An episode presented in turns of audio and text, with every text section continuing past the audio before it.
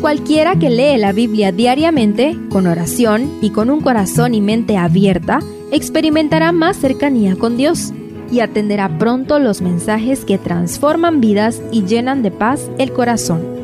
Únete en la lectura de la Biblia en Reavivados por su palabra.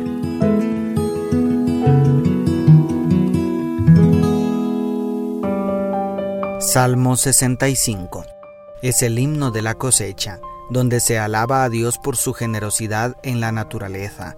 Estudiemos sus tres estrofas que expresan alabanza al Señor por el primer versículo establece que solo Dios es digno de alabanza y que le paguen todos los votos, pero lo más impresionante es la razón que se da para esta prerrogativa divina en el verso 2.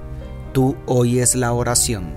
El verso 3 agrega otra cualidad, su disposición a perdonar. Y el 4 habla de la bendición de estar en el santuario, es decir, la condescendencia del Todopoderoso al admitir a los mortales y pecadores en su gloriosa presencia. Divinidades con poderes sobrenaturales abundaban en el mundo antiguo, pero solo hubo uno y habrá un Dios dispuesto a escuchar, perdonar y permitir que nos acerquemos a Él. Para David, lo más asombroso de Dios es su magnánima condescendencia que permite que nos relacionemos con Él a pesar de que no somos dignos.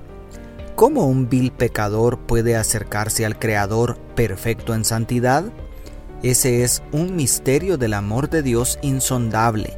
No bastará la eternidad para comprenderlo y nunca dejará de asombrar al universo expectante. ¿Comprendes un poquito más su incomparable amor con esto? Segundo, su poder y majestad en la naturaleza. En la estrofa central, el salmista se extiende en admiración al glorioso poder divino que controla todo en la naturaleza, el cual está por encima de los más espantosos fenómenos naturales que el hombre ha podido contemplar. La visión de David no es de un Dios que simplemente es una energía impersonal presente en toda la creación, ni una fuerza colosal que actúa ciegamente por la inercia de las leyes de la naturaleza.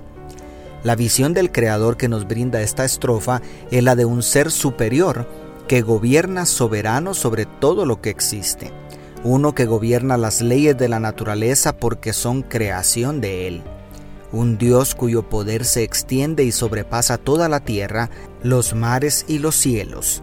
En otras palabras, el Dios de David es a la vez inmanente y trascendente es al mismo tiempo un poder soberano y una persona sensible dispuesta a relacionarse con sus criaturas inteligentes. ¿No es maravilloso? ¿Cómo no adorar a un Dios así? Tercero, su provisión de abundante cosecha. La última estrofa, versos 9 al 13, es una hermosísima poesía sobre todo el proceso de producción agropecuaria bajo la lupa de la intervención divina en cada paso.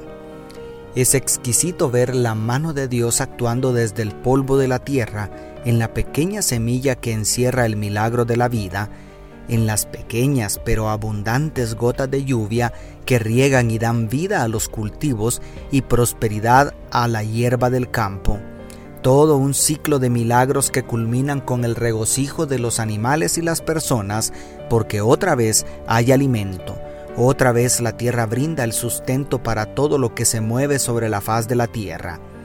Esto agrega al cuadro que vamos construyendo de Dios, que es sustentador.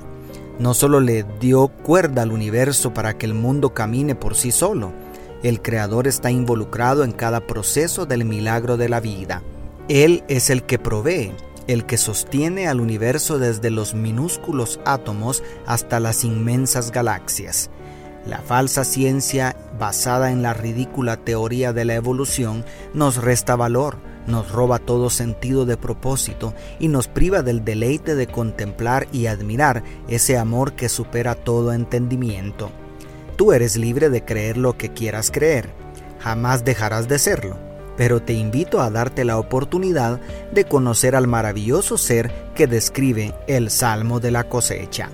Dios te bendiga, tu pastor y amigo Selvin Sosa.